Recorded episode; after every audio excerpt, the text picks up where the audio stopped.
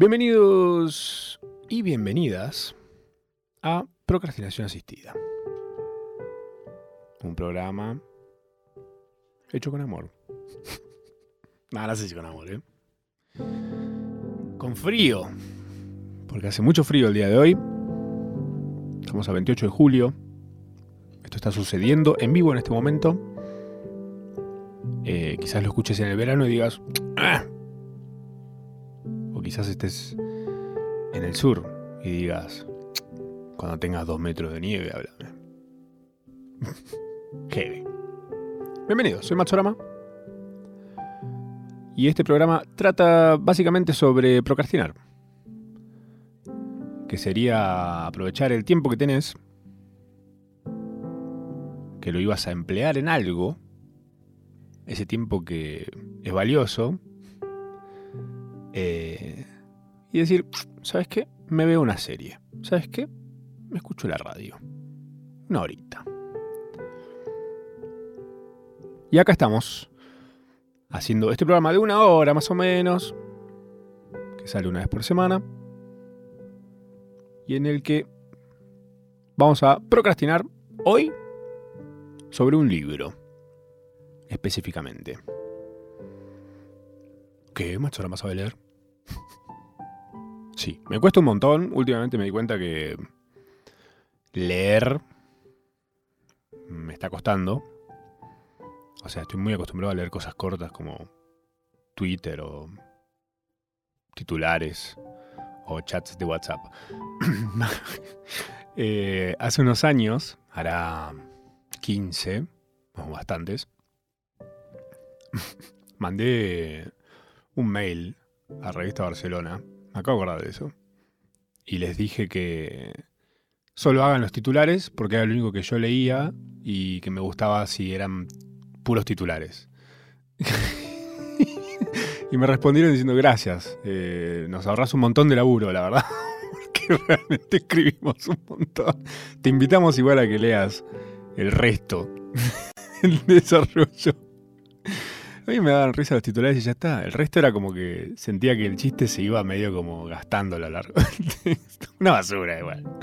Pero bueno, eso es el correo de lectores. Le mando un abrazo a toda la gente de Revista Barcelona. Libros. Estoy leyendo eh, Los Simpson y la filosofía, que es espectacular, pero eh, como les decía, me está costando leer, entonces estoy medio lento. Pero hoy vamos a hablar de otro libro. Igual, antes de ir a ese libro, les voy a contar el entre por el cual algo me remitió a este libro.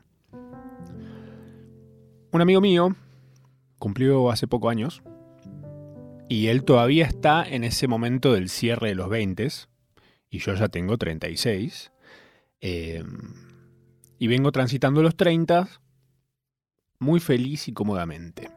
Me gustan muchísimo los 30 hasta ahora. ¿eh? Vamos un 60%. Estamos joya. Me parece hasta ahora la mejor década.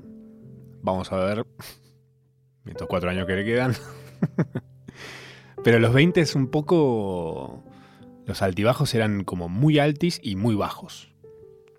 Eh, entonces, nada, me interesa abordar el siguiente tema, que es mi amigo, todavía en el estertor quizás de los 20, llegando hacia el fin de esa década, todavía teniendo eso que yo identifico como algo típico de los 20, que es la diferencia de preocupaciones e intereses. Eh, que sería la forma de vincularte con lo que te importa. Ponele comillas a lo que te importa, ponele. Y eh, yo siento como que a los 30, en mi caso, mi experiencia, eh, la sensación, el vínculo que hay con lo que te importa es más vago. No vago de vagancia, de ah, meh, sino como menos definido. Y esto me recordó el libro del cual vamos a estar eh, hablando hoy, que es del 2016, de un loco que se llama Mark Manson, que se llama El sutil arte de que no te importe nada. Eh, the Subtle Art of Not Giving a Fuck, algo así se llama en inglés. Es en inglés. Yo lo leí en español. Así que el sutil arte de que no te importe nada. el libro tiene como un par de cosas que me parecen buenísimas. Otras no tanto, pero bueno, tiene sentido porque está escrito por una persona diferente a mí. Entonces no voy a agarrar un libro, leerlo entero y decir, ah, listo, me encantó, perfecto, de punta a punta, no hay nada que objetar. Porque está bueno que nos interpelen las cosas de esa forma. ¿No? Eh, el libro no es sobre que no te importe nada, sino em, más por el lado de que algo te tiene que importar, pero cuando te importa algo tenés que preguntarte por qué te importa. ¿No? Tipo, algo que no hacemos los seres humanos es cuestionarnos más seguido cosas. Cosas que por ahí no estás para cuestionarte. Estás más usando esa facultad para decir, ¿qué voy a comer hoy? fin. Eh, porque por la ropa yo creo que la mayoría estamos poniéndonos lo que está arriba de la pila. Arriba de toda la pila de la ropa limpia me pongo eso. Y combino más o menos dentro de todo lo que hay. Eh, este libro va por un par de lugares. En general va por un lugar que me parece que está buenísimo, que es eh, sobre el éxito. Y como todos asumimos que eh, el éxito significa lo mismo, em, como que todo el mundo asume que querés lo mismo, ¿no? incluso vos mismo asumís que querés lo mismo, que quiere todo el mundo, que es el éxito, la definición transversal. Como, no sé, el éxito es tener una familia, tener hijos, plata, estudiar y recibirte, tener una carrera exitosa, una casa con pile, vacaciones pagas, llenar un Luna Park, dos Luna Park, cinco Rivers, jubilarte en un laburo, comerte un heladito. Diferentes definiciones del éxito. Para mucha gente, ¿eh? Incluso gente que se siente frustrada al no cumplir alguna de estas cosas y tal vez no le pasa ni cerca alguna de todas estas cosas. Entonces el libro plantea qué objetivos deberíamos tener y qué cosas deberían importarnos. O sea, basados en qué, partiendo de dónde. Así nada, armé una listita repasando y revisando este libro para compartir con ustedes y que los charlemos acá un ratito. Lo procrastinamos de pe a pa. Y se ahorran leer un libro por ahí, ¿eh? Yo siento que como lo preparé, tranquilamente pueden no leerlo y ya está. El capítulo 1 se llama No intentes. Em, y arranca medio haciendo como una comparación que me parece ganchera. No canchera, ganchera donde dice, bueno, tenés a Steve Jobs, tenés a Elon Musk, como casos de éxito muy limpios, como fáciles de, de, nombrar. Les voy a dar un ejemplo muy de mi mundo, pero que tal vez lo entiendan. Muchas veces cuando ves un tutorial de cómo recortar pelo en Photoshop, el pelo es un quilombo de cortar. Tengo que recortar de una foto una persona que tiene un pelo volando por el aire, es un bardo recortarlo. Cuando buscas un tutorial de cómo recortar pelo en Photoshop, generalmente sobre un fondo plano, de un solo color, y es recontra fácil así, claro. Se hace solo casi. Eh, mostrámelo sobre, no sé, en una fiesta, en todo pixelado, como suele pasar. En este caso creo que es lo similar. Eh, generalmente los casos que se citan para hablar de éxito son casos muy simples, de éxito. Generalmente mm, se busca ese camino del héroe, donde tipo arranca, tranca y de repente pum, pim, pam, todo bien, salió perfecto. Pero este libro arranca con Charles Bukowski. No es un personaje de Monster Inc., por si estaban flasheando por ese lado. si manejan el mismo nivel de cultura que manejo yo. Eh, Bukowski mm, pudo ser exitoso a pesar de quién era él. un borracho, drogón, fiestero, alcohólico. ¿Viste cómo es? Eh, entonces, en este primer capítulo, que se llama No intentes, ah, algo que, hay un par de cosas que a mí no me gustan de este, de este autor, que es la elección de ciertas palabras eh, está claramente. recién, ¿Viste cuando alguien recién aprende una palabra y la usa un montón? Bueno, usa mucho la palabra sutileza. ya cuando la usa tres veces seguido en un mismo párrafo, decís, bueno, flaco, está, te gustó, te entendimos. Pero bueno, hay un par de cosas que no me gustan. Pero bueno, yo eh, me agarré como lo que me servía a mí para traerles a ustedes también, ¿no? Mi interpretación. Por el, lugar, por el primer lugar por el que pasa este muchacho es la ley del revés. Les recuerdo, el libro se llama El sutil arte de que no te importe nada. La ley del revés, que es eh, una cosa de Alan Watts, que es un filósofo, editor, sacerdote, locutor, decano. Eh, tenía un montón de changas. Pero eh, este tipo, Alan Watts, es conocido por su trabajo como intérprete y popularizador, atentos a este dato, de las filosofías asiáticas para una audiencia occidental. O sea, eh, trajo para este lado algo que no es tan nuestro, quizás apropiación cultural, no, porque los estudia. No necesariamente lo hace parte de las culturas occidentales. La ley de este muchacho, que se llama la ley del revés, dice que la búsqueda de una experiencia positiva es en sí misma una experiencia negativa y la aceptación de una experiencia negativa es en sí misma una experiencia positiva. ¿Qué? Ejemplos, te digo, para que no, sea un trabalenguas.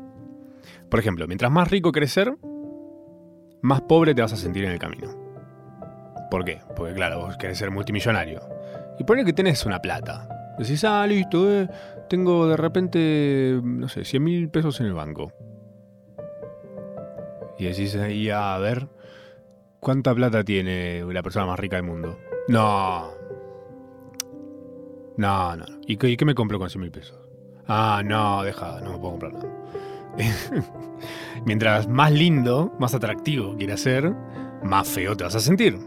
O vas a estar más permeable a eso, porque estás buscando algo que se basa en, la percepción ajena también. Más allá de que vos puedas ir o no al gimnasio, hacer o no, no, no, no sé. Tipo. Mm, actividad física. O vestirte bien. Bueno, por ahí alguien te dice: No, no me gusta lo que haces. No me gusta cómo sos. Me gustan los gordos. y te sentís feo. Y bueno, vos estabas en una búsqueda medio. medio utópica, pa. Entonces este tipo dice, la negatividad es el camino a la positividad. Me parece como un montón esa frase. Pero me parece que la intención sí está buena. No sé si le gusta mucho frasear así como medio one-liners. y no sé si está tan bueno tirarla así. Porque mm, hace un ruido que te hace, te, hace mirar para otro lado. Pero bueno, lo que hace cuando dice esto, lo que, lo que busca cuando dice esto, es que las experiencias negativas le dan contraste a las positivas. Esto es algo que ya hablábamos acá. Eh, entonces es como la luz y la sombra. ¿Entendés? Si no hubiera sombra no habría formas. ¿Qué? Y acá habla de... hace una listita de sutilezas, las cuales vamos a ir reparando en cada una. La primera es que no te importe no significa que seas indiferente, significa que estás cómodo siendo diferente. Eso me pareció que está bueno. No sé si le pondría sutileza, pero bueno, aprendió la palabra y le gustó y la está usando mucho en el libro. Y dice que la indiferencia es imposible. O sea, si decís que algo no te importa, estás diciendo que te importa que algo no te importe. Como por ejemplo, yo ayer tuiteé, dije, siempre se vuelve a los Red Hot Chili Peppers. En mi caso, yo vuelvo a los Red Hot Chili Peppers. No tan seguido tal vez, pero vuelvo. Y los escucho un montón durante un tiempo y me vuelvo a ir y después vuelvo y así. Y un par de personas dijeron, no, hay, yo nunca me voy. Nunca irse de los Red Hot Chili Peppers. Y alguien dijo, a, mí... Eh, no, yo no los escucho, no, no, me gustan para nada. Y tipo, bueno, si no te gustan para nada, no los escuchás, ni siquiera respondes ese tweet. ¿No? Pero bueno, eso es. La indiferencia es imposible. Partamos de ahí. Vos puedes ignorar algo no saber ni que existe. Pero no te puede ser. Eh, no puede ser indiferente a algo. Aunque vos creas que sí, ¿eh? Sutileza número 2. Para que no te importe la adversidad, primero te tiene que importar algo más importante que la adversidad. Por ejemplo, o sea, si a vos te importa lo que piensen de vos, es porque no tenés algo más importante o algo mejor que te importe. Entonces estás en esa. ¿Viste cuando alguien de repente se hace problema por alguna boludez? Y que uno piensa eso, ah, porque tiene mucho tiempo libre. Y es eso, pues realmente no tiene un problema real. no hay un problema real. Si te importa, por ejemplo, tener mucha plata, es porque realmente no tenés algo mejor que te importe. Porque poner, no sé, eh, se enferma tu mascota. Y ahí vas a estar pensando en otra cosa, no en ser multimillonario. Y la sutileza número 3 que nombra este muchacho es, lo sepas o no, siempre estás eligiendo qué te importa o no. Eso me parece que a veces se escapa uno, porque hay cosas que de repente son inevitables y que hay que afrontar y hay que hacerse cargo y ocuparlas, ocuparse de eso. Y ahí está bueno, es un punto en el que no todo puede tener la misma relevancia. O sea, no todo es urgente. ¿Viste cuando te metes a, ver tele y de repente el noticiero tiene todo es placa roja de urgente y la noticia no es nada urgente? Tipo, ah, esto pasó hace dos días, flaco, ¿qué está diciendo? Lo pones como separador, tipo, no tenés una. Que no sé. Pero bueno, yo entiendo que es la forma de enganchar a la gente que la gente se quede ahí. Es el sigan viendo, sigan viendo de TikTok, pero yo a las noticias. Como lo de Infobae anoche, ponele. No sé si están al tanto anoche, digo, miércoles 27 de julio de 2022, Infobae tiró un tweet. Estoy mucho en Twitter, ¿eh? tiró un tweet diciendo en dos horas una primicia exclusiva. Y la gente se puso como loca, se generó obviamente una expectativa. Eh, se fue todo por las nubes. Hubo gente analizando ese tweet diciendo esto es lo mejor que hizo un medio argentino y mundial tal vez en esta plataforma. bueno, bueno, está bien, puede ser. A la hora de, del anuncio, tiran otro igual, diciendo, falta una hora. Claro, vieron que funcionó ese, prendió, listo, vamos con el que sigue.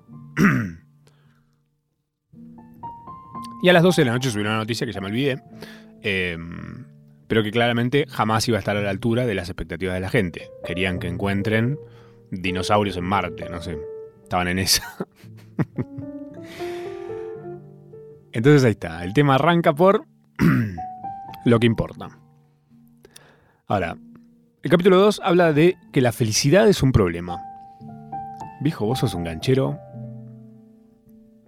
¿Cómo te gusta esta, eh? Habla de la doctrina budista, de, que se llama Dukkha, no sé si la ubican. No sé si están familiarizados con el budismo. Ustedes, están todos peladitos ahí en su casa vestidos de naranja. ¿Qué tal budistas escuchando esto diciendo, por supuesto, ¿qué me voy a poner? Que dice que la, vida es un sufrimiento. Porque la mente nos apega a cosas, o sea, nos, somos de apegarnos a cualquier cosa, a tu celular, a tus mascotas, a tu familia, a tus parejas, a la ropa. Em, y eso nos hace sufrir. Porque casi todo es finito. Entonces, de alguna forma, eh, evolucionamos para... Mm, que sufrir tenga una utilidad. Eso me parece buenísimo. Eh, como que las cosas que nos mueven a sobrevivir son justamente la insatisfacción, la ansiedad, la paranoia, el enojo. Cosas que decís, está todo mal con esto. Pero si no estuviera eso, estaríamos todavía, me parece, golpeando con un garrote una roca. estaríamos en esa. Y acá entra una data que me parece buenísima, que es la adaptación hedónica. ¿Hola qué? La adaptación hedónica. También se le conoce como la rueda de ardilla hedónica, o sea, esa, la ruedita donde gira el hámster, ¿ubican? Hedónica. Que es una tendencia observada de los humanos a regresar rápidamente a un nivel relativamente estable de felicidad a pesar de los principales eventos positivos o negativos o cambios en la vida. O sea que es como que llegamos a un punto de felicidad y de repente ese punto de felicidad se vuelve como la base de vuelta sobre la cual tenemos que volver a buscar más felicidad. Es el que bien que mal de los Simpsons. Simplemente eso. O sea, ponele. Eh, querés un bote. Ay, quiero tener un bote. Bueno, listo, te compras el bote. ¡Pum! Cumplido. Ah, pero ahora tengo que pagar. Hay que tenerlo registrado, tengo que ponerle una patente. Bueno, hago todo eso. Listo, ya está. Tengo mi bote listo para circular. Ahora tengo que ver dónde lo dejo. Bueno, no lo puedo tener en casa. Tengo que dejar en un. No sé, un muelle, no. También tenés que ir a averiguar, buscar, no sé qué. De repente le dices a tus amigos: Chicos, tengo un bote. ¿Quieren venir? Y la mayoría te dice: No, re lejos. No, un bote hace frío. Entonces decís: Necesito nuevos amigos que quieran usar mi bote. Entonces, conoces gente que quiere sumarse a ir a tu bote. Genial, felicidad. Pero vienen, se ponen en pedo, se cae uno al agua, hay que ir a buscarlo, aparece flotando, boca abajo. Te arruina la tarde. Y necesitas llamar a eh, la gente que se encarga de eso. Y así todo es un ciclo de felicidad, necesidad de más felicidad, necesidad de más felicidad. Felicidad le decimos a, obviamente, a estar bien que no es mucho pedir. ¿Sería entonces esto la zanahoria colgando adelante? Como que nunca la terminás de agarrar. ¿Ubican de qué estoy hablando? Están pensando tipo... ¿Cómo la zanahoria colgando adelante? Es una metáfora, chicos. El conejo le pone adelante el burro para que avance. Cuestión que entonces las emociones negativas nos ayudan un montón, aprendemos, nos ayudan, eh, agregan significado a las situaciones, nos preparan para superar mejor cosas a futuro. Por ejemplo, tomar merca. ¿Qué? Ay, ojalá hubiesen estado tomando algo en este momento estén todos atorados. ¿qué dijo? Tomar merca. Tomar merca a la gente que toma merca le da felicidad. O algo así. Em, pero no significa que lo tengan que hacer. ¿Entienden? matar gente. Asesino serial, ponele. Claramente tiene una satisfacción al hacerlo. Pero no, no, no tienes que hacerlo. No, no mates. Entonces, la emoción no es buena o mala, sino el contexto. O sea, de dónde la sacás. Dice este loco que la felicidad viene por resolver problemas. Entonces, si pretendes que no tienes problemas, no vas a ser feliz, porque los estás barriendo abajo de la alfombra, pero están ahí. Y si tienes problemas que, que sentís que no vas a poder resolver nunca, de repente decís, mi problema es el hambre en el mundo. Bueno. Uy, flaco, qué difícil ese objetivo. Por ejemplo, en Internet pasa alguna cosa un montón, que es gente que quiere ser famosa. Bueno, pasa normalmente, pero en Internet se, ve mucho más. Que gente queriendo ser famosa. Famosa porque sí. Por los beneficios, comillas por todos lados, de la fama. Quieren pegarse, como dicen los jóvenes. Y por ahí no están haciendo nada puntual para, para eso. Tipo, no, subí tres fotos en Instagram, facheras. Quiero de repente ser famoso.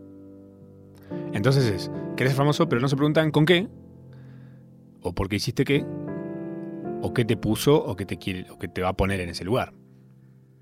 Bueno, también puede ser famoso por algo malo. Bueno, no todo es eso. Y no sos especial es el capítulo 3 de este libro. Eh, arranca hablando de mm, sentir que mereces ser feliz sin sacrificarte por ello. La gente que ha sido educada y tratada de la forma como se la trata a los niños índigos, creo yo, eh, está medio en esa, ¿no? De ser especiales. La generación Cris Morena, tal vez también. Y esta cosa de, sentir em, que merecer ser feliz sin sacrificio es básicamente zafar de lo negativo de la vida para ir directo a lo bueno. Es no comerte eh, los vegetales y pasar directo al postre. Esto em, más técnicamente se conoce como narcisismo grandioso versus narcisismo víctima. ¿Qué sería esto? Sería como, yo soy lo más, ustedes son lo menos, merezco un trato especial. Y en el otro extremo tenés a yo soy lo menos, ustedes son lo más, merezco un trato, un trato especial. entonces lo que busca, lo que este chabón busca, mm, como decir, bueno, entonces, ¿por dónde vamos con esto? El tipo dice, acepta que tu vida probablemente sea muy aburrida en general, lo que me parece justo. Eh, porque vos querés comer cosas de buen sabor, pero sin valor nutricional. Y un poco necesitas. Un poco no, necesitas comer tus vegetales. Eh, yo en mi caso busco, o sea, no, no quiero morirme a los 40 por comer asado todos los días, pero de la misma forma que no quiero eso, tampoco quiero llegar a tener, no sé, 140 años, tener que estar en el récord Guinness, viste, posando por una foto y salir en el noticiero todos los años como una pasa de uva humana, tomando Fernet y que me digan, y abuelo, ¿cuál es su secreto? Respirar. o no sé, que se haga dentro de 100 años. ¿Cuál será la moda? Capítulo 4 es el valor de sufrir. Y usa un ejemplo que a mí me encanta, que es el de este japonés llamado Hiro Onada. Rarísimo, un nombre como de drag queen, pero le juro que es real. Que el tipo fue uno de los japoneses que mandaron a lugares inhóspitos durante la Segunda Guerra Mundial. Y nunca le, nunca, no, le dieron a radio, supongo. Le dijeron, no, bueno, vos tenés que estar ahí, tenés que matar gente. Matar todo lo que veas. Bueno, perfecto, dijo Hiro, voy ahí y estuvo 27, si no tiene esta historia es espectacular, búsquenla bien después si no. Eh, el loco estuvo 27 años luchando en la Segunda Guerra Mundial y ya se había terminado. estuvo 30 años tirando tiro para todos lados, en el medio de la nada. Está como el loco este de, de los simuladores. Entonces, eh, el loco en este capítulo, que es el valor de sufrir, Em, busca entonces los valores. Eh, dice que son buenos valores. Los valores que son realistas, socialmente constructivos, inmediatos y controlables. Los inmediatos, para mí no está tan, tan bien, pero bueno. Eh, y los malos valores serían los supersticiosos, los socialmente destructivos y los que no son controlables. Un ejemplo de un buen valor sería la honestidad, por ejemplo, ¿no? Que es buena, tenés control sobre ella, es realista, que más realista que la honestidad, y beneficia a otros, aunque a veces no sea eh, agradable. El capítulo 5 es tal vez el capítulo en el que menos de acuerdo estuve, me pareció como medio de relleno, que habla de siempre estás eligiendo, que es medio obvio también. Es como, no sé, el chabón decía, como que de repente si te secuestran y te dicen, mañana corre una maratón o mato a tu familia. Y vos decís, no, qué tortura, estoy muy fuera de estado como asado todos los días, eh, me va a costar un montón correr esa maratón. Y de repente alguien que corre maratones todos los días, le dicen eso, y sí, te, si quieres corro dos. Entonces es como que dice, siempre estás eligiendo, tipo, aunque no lo creas, todo es una decisión. Vos podés elegir no salvar a tu familia, por ejemplo.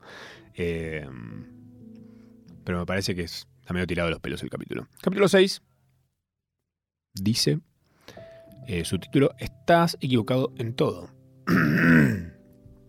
y esto en realidad habla más de un contexto. Eh, te dice que pienses en qué cosas estaban bien hace 500 años. No sé, no estaba vivo hace 500 años. Parezco, pero no. Está bien, pensá en lo que estaba bien hace 10 años. ¿No? Eh, los chistes racistas y los machistas y el machismo en general estaba como re bien. no, sé si estaba re bien, pero estaba totalmente aceptado. eh, pensá en lo que está bien hoy. Y ahora pensá en lo que va a estar bien tal vez en 50 años. Esto creo que ya lo hablamos acá, pero con una amiga una vez hablábamos de que en un tiempo seguramente va a estar muy, muy mal visto comer carne.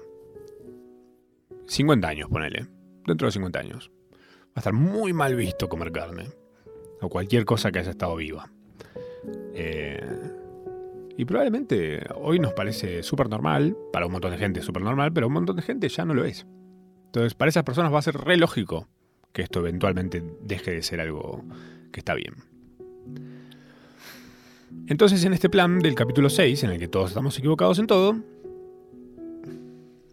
busca como decir, bueno, pero, ¿qué es lo bueno de estar equivocados? Entonces dice, bueno, busquemos los beneficios de la incertidumbre. ¿Qué sería? Dar lugar a aprender y mejorar, como digo siempre, la, ignorancia es tierra fértil para la sabiduría. Sirve para no caer en ideologías extremistas, que eso me parece lo más sano de todo, porque a veces podemos llegar a estar en esa. Da lugar al diálogo con otras personas, a aprender de otros, a enseñarles, a generar un vínculo, un ida y vuelta. Básicamente la excusa por la cual socializamos y tenemos idiomas. El autor este tiene una, cosita que se llama ley de evasión, le puso ley de evasión, que es, cuanto más amenace tu identidad, más lo vas a editar, lo vas a evitar, sí. Que sería básicamente, mm, no sé, si vos decís, yo soy metalero, y de repente escuchas un tema de Britney y te parece un temazo, y decís, no, no, no, no, no, no, no, yo soy metalero, ¿cómo voy a, qué, qué es esto? Sacá, sacá. Pero lo estabas disfrutando, viejo. Dale hasta abajo entonces. Escuché un tema de reggaetón y me encantó, pero yo no escucho reggaetón. Sí, bueno, te gustó. Entonces lo que dice es, lo mejor es definirnos de la forma más libre o indefinida posible. Ni tan blanco ni tan negro, sino un degradé más ambiguo. Mientras menos definidos estamos, menos vamos a tener que saltar eh, a la defensiva que creo yo no está visto, o sea, no está planteado desde el lugar de ser tibio en este libro. Em, busca tal vez volver a las personas em, cada vez menos seguras de sí mismas. Menos seguro en el sentido no tanto de, lo que conocemos como inseguridad, sino em, menos definidos sobre las cosas. Entonces de repente plantearse. Cualquier cosa que pienses, ¿eh? que digas yo estoy seguro de esto. Entonces, ¿y qué pasa si estoy equivocado? ¿Y qué significaría estar equivocado? O sea, ¿qué valor tiene que yo no piense así de lo que digo que pienso? Em, y estar equivocado, ¿crearía un, problema mejor o peor que el problema actual para mí y para otros? Que eso está bueno pensarlo también. Pensar en cómo lo que hacemos eh, afecta a otras personas. No sé si lo hacemos tan seguido como deberíamos. En el capítulo 7 del libro Sutil Arte de que no te importe nada, el cual estamos procrastinando el día de hoy, se llama Fallando se avanza. Y toca un tema que me parece copado que se llama... Mm, es el principio de hace algo. Hace algo.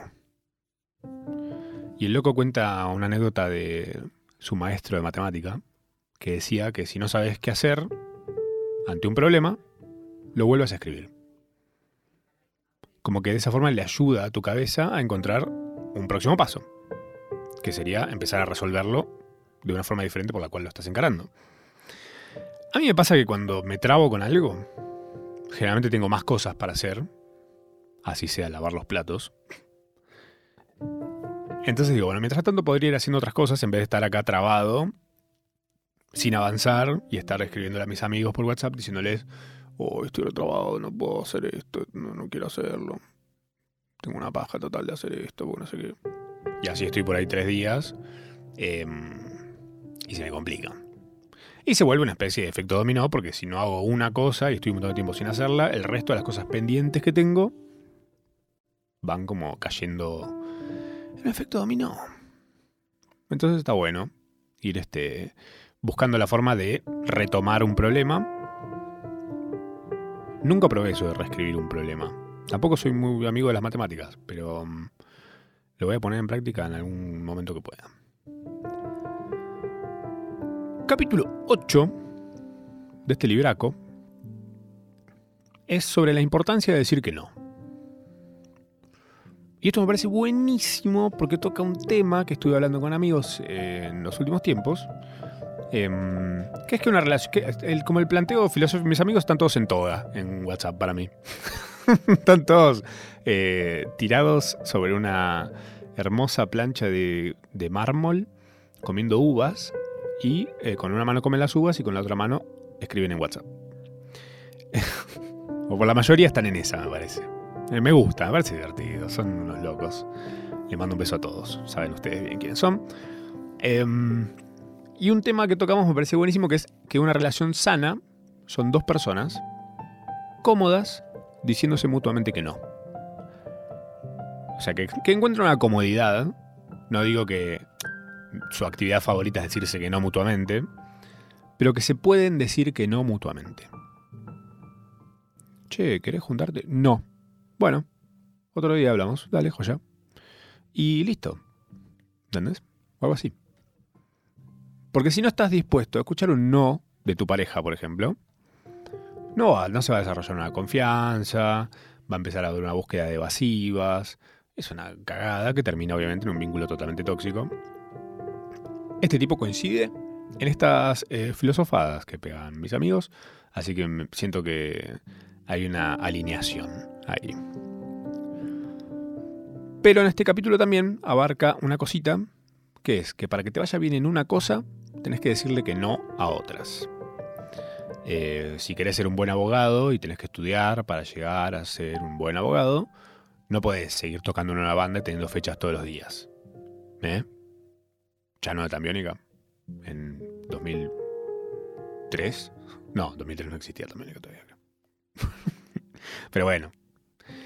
Busca eso en realidad. Hoy con el, con el FOMO, con esto de querer estar en todo, hacer todo, ser todo y tener todo, es medio difícil em, esta cosa de enfocarse y soltar otras cosas.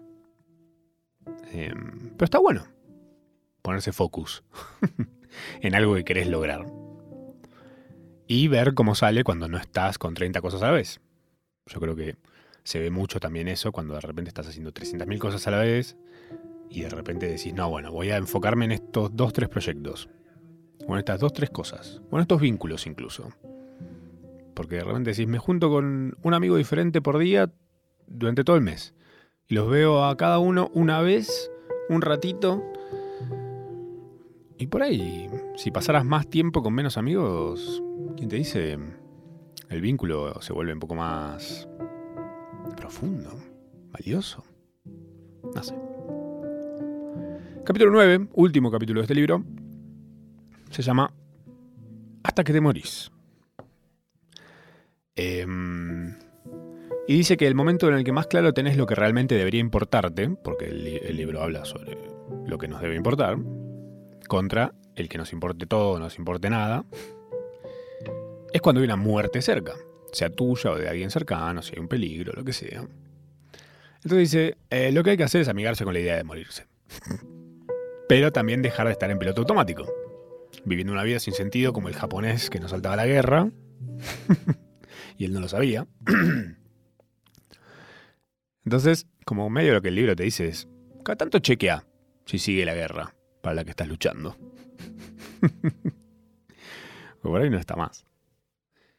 Em, yo en los 20, en mis 20, ya hace 10 años y un poco más, Cuando me preguntaban qué quería yo de la vida, mis amigos en toga, eh, yo decía trascender.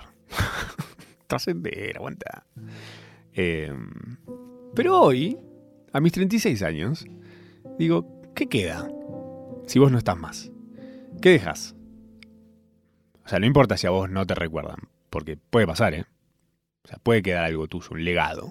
El que inventó el aire acondicionado, por ejemplo. O la que inventó, no sé quién fue. Creo que fue un tipo. Em, yo, por ejemplo, no sé ni quién era mi bisabuelo. Sí, a mi bisabuela la conocí, un amor, lo más. A mi bisabuelo no, no, no tengo datos de él. Eh, y cuando muera la gente que queda entre él y yo, no va a quedar nadie que lo recuerde. Y más que el tipo hizo cosas. O sea, él para su propia vida fue importante. A eso voy. Eh, la mayoría de la gente que existe en este mundo, incluido vos, o incluida vos, oyente, vas a ser olvidado eventualmente. No, ¿qué? Por eso creo que, mm, como para ir cerrando esta procrastinación del día de hoy en este libro de Mark Manson, El sutil arte de que no te importe nada, yo creo que podríamos pasarla lo mal que tengamos que pasarla para pasarla bien, para que la gente con la que nos cruzamos la pase bien también y eventualmente lleguemos al final. Así, sea a los 40 de tanto comer asado todos los días o a los 140 saliendo en el noticiero todos los años. Lo importante entonces es que sea sin lamentar, creo yo, no haber hecho tal o, cual cosa. Para cerrar este programa del día de hoy, em, otra cosa que hablábamos con mi amigo, el que estaba, les comentaba al principio, está en este tema de estar todavía en los 20 y que no puede creer que yo estoy en esta etapa más relajada, de bueno, viste cómo es. Em, hablamos de la exploración espacial. y hay una verdad, una verdad que hay una verdad que no quisimos ver todavía. Y cuando hablo de nosotros hablo de la humanidad. Que es que ya fue buscar vida en otros planetas. Ya fue. Ya está. Ya está. Porque si ya podemos, piensen esto, ¿eh? si ya podemos ver a billones de años luz de acá, eh, y es lo que la luz tarda en llegar desde ahí hasta acá. Y jamás, esto lo sabemos, ¿eh? Científicamente comprobado, jamás vamos a poder viajar más rápido que la luz. Entonces esto significa que estamos viendo tal vez galaxias que hoy están superpobladas. Con gente, perros, chanchos, dinosaurios, lo que quieras. Pero nunca las vamos a ver. O sea, ni siquiera es que vamos a ir, olvídate, pero verlas menos.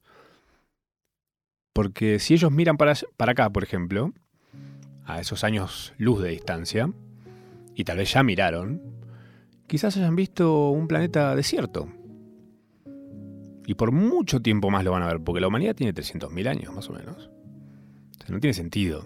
Dentro de muchísimo tiempo van a ver que hay vida en nuestro planeta. Y así que tal vez nosotros veamos si seguimos acá. Así que nada, chicos. La moraleja es, dejen de tirar plata en el espacio y pónganla acá. En la Argentina, carajo. Hasta la semana que viene, amigos. 8 de la noche, jueves, procrastinación asistida, en Nacional Rock.